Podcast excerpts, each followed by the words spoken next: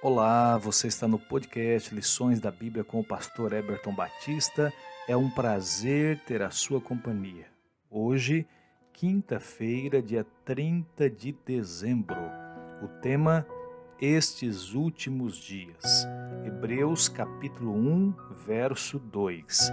Nesses últimos dias nos falou pelo Filho, a quem constituiu o herdeiro de todas as coisas, pelo qual também fez o universo.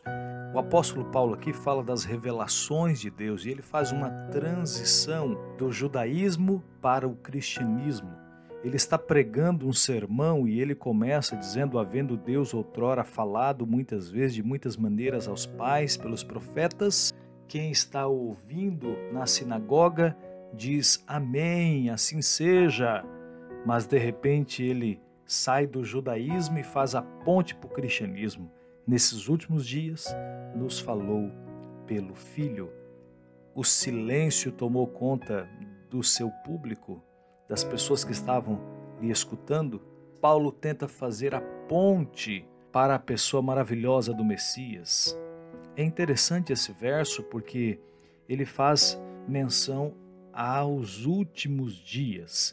E essa expressão ela se refere aos últimos tempos iniciou na primeira vinda de Cristo e vai concluir no final do milênio com o fim e erradicação do pecado.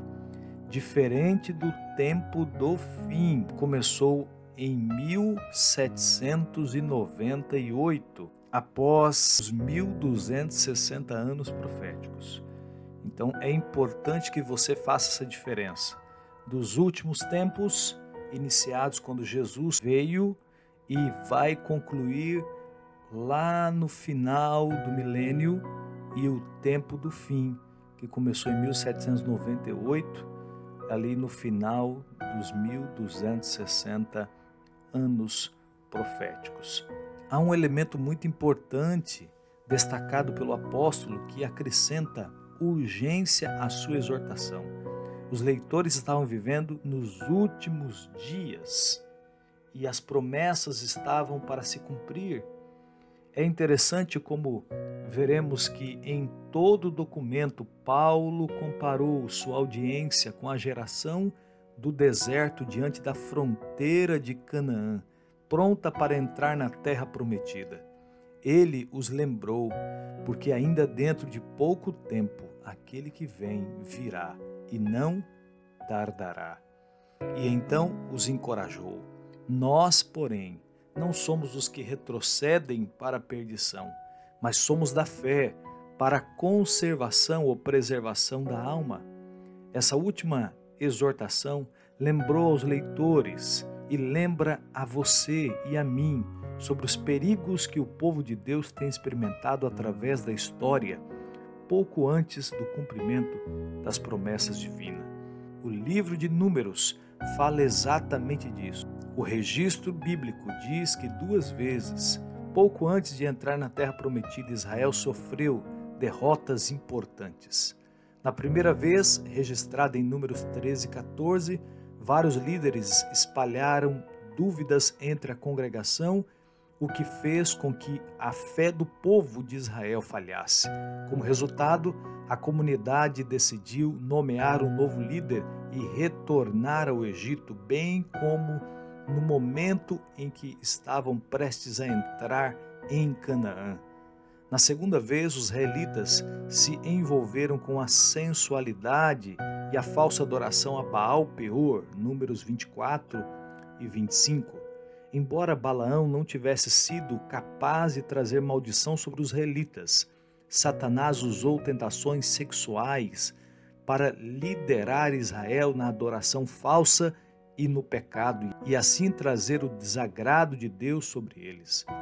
O apóstolo avisou os leitores de Hebreus contra os dois perigos. Primeiro, ele os exortou a apegar-se à confissão de sua fé e a manter os olhos fixos em Jesus.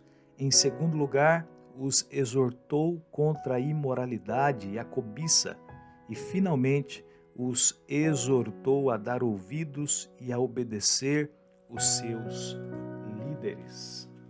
O fato é que Paulo queria que os seus ouvintes estivessem preparados a todo tempo para a volta de Jesus. Ele acreditava que Jesus viria nos seus dias. Nós também precisamos ter esta mesma crença. Um inspetor que gostava de crianças visitou certa escola e disse aos alunos: Logo voltarei e darei um prêmio para quem tiver a carteira mais limpa. Vocês estarão prontos? Mas quando o Senhor vai voltar? perguntou as crianças. Não posso dizer quando, ele respondeu. Uma garotinha conhecida por seus hábitos desordeiros anunciou que ganharia o prêmio. Os colegas riram e disseram: A sua carteira está sempre bagunçada, você nunca vai ganhar o prêmio. Ela, porém, respondeu: Mas vou limpá-la no início de cada semana. Eles disseram que o inspetor poderia vir no final de semana. Então vou limpá-la todas as manhãs. Eles retrucaram. E se ele vier à tarde? Ela pensou um pouco e afirmou: Já sei o que vou fazer. Vou mantê-la sempre limpa. Precisamos estar assim, sempre prontos. Você quer estar pronto para a volta de Jesus? A volta de Cristo, queridos, será a consumação da história do mal.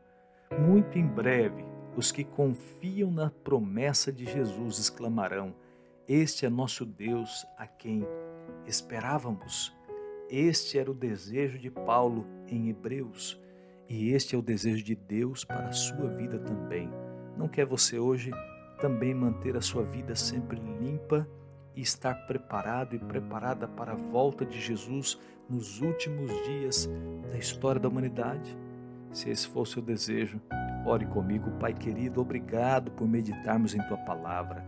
Toma essa pessoa maravilhosa que ora comigo agora, perdoa os seus pecados e dá a ele e dá a ela condições de estar preparado para ver o Senhor voltando muito em breve. A nossa oração em nome de Jesus. Amém, Senhor.